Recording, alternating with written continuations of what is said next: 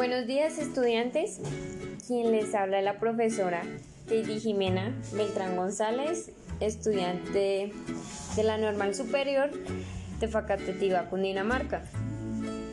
Hoy nos acompaña el señor Javier, profesor de literatura infantil y juvenil, quien nos hará un análisis del cuento El renacuajo paseador. Buenos días, profesor.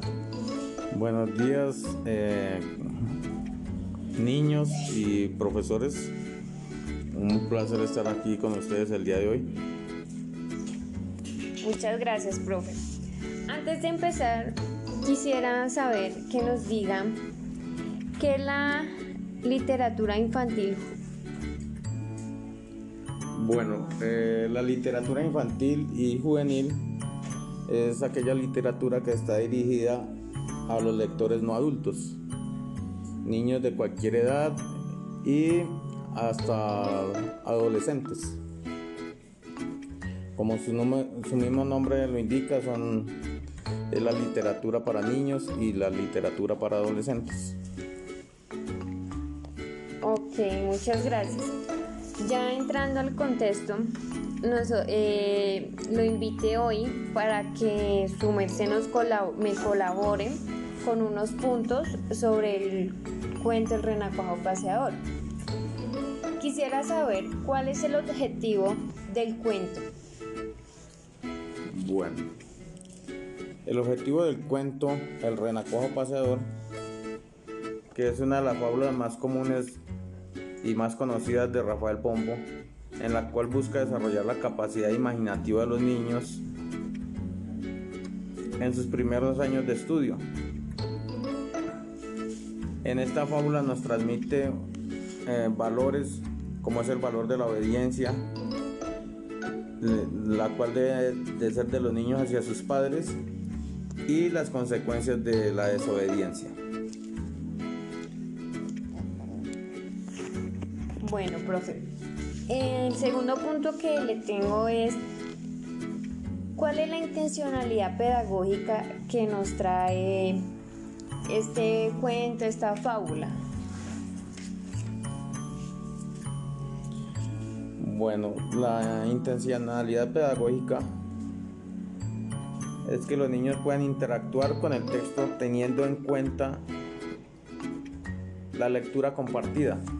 ¿Qué es la lectura compartida? Es la lectura que hacen los padres con los niños eh, un ejemplo en las noches cuando le leen un cuento, una historia, eso es una lectura compartida. O en las instituciones educativas, cuando los profesores leen, le leen a los niños una historia, eso es una lectura compartida porque ahí van a tener una interacción entre lo que es el niño y el docente.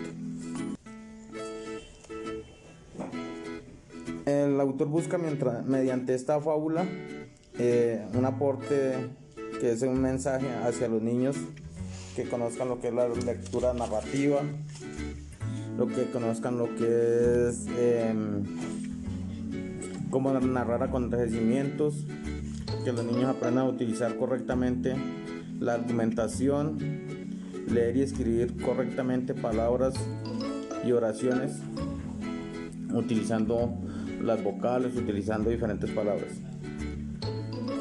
que, puedan desarrollar el pensamiento creativo,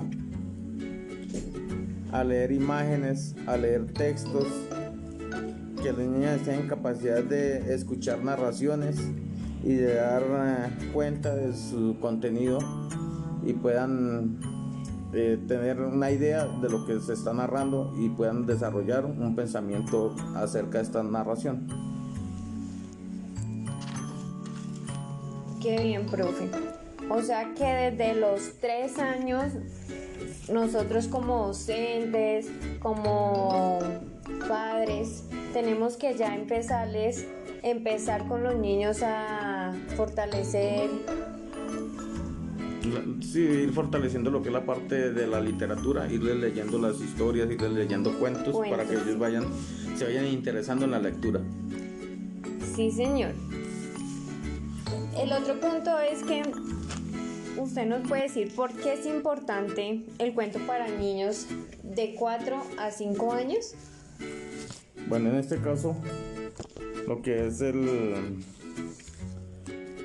que es lo que estamos viendo que es el cuento del renacuajo paseador es importante porque es una base para fortalecer los valores ya que transmite un valor para los niños.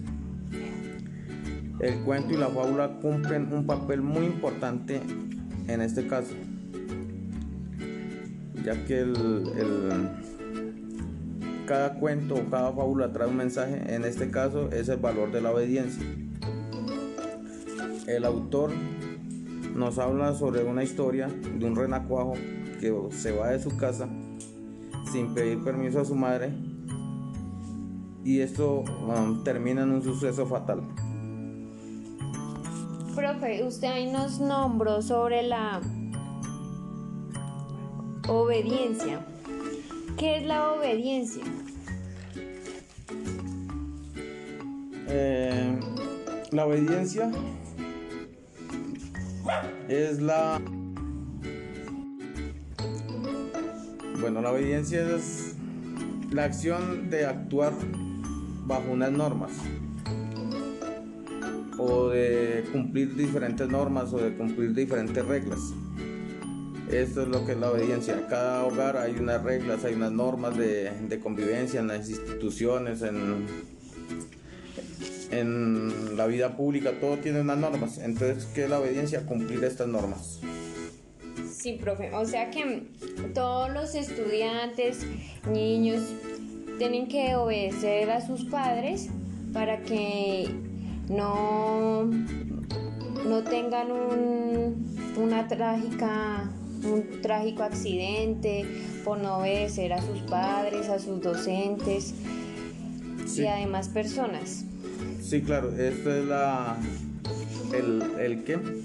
El objetivo principal de este cuento que es transmitir esa esa enseñanza. El siguiente punto es qué conclusión o conclusiones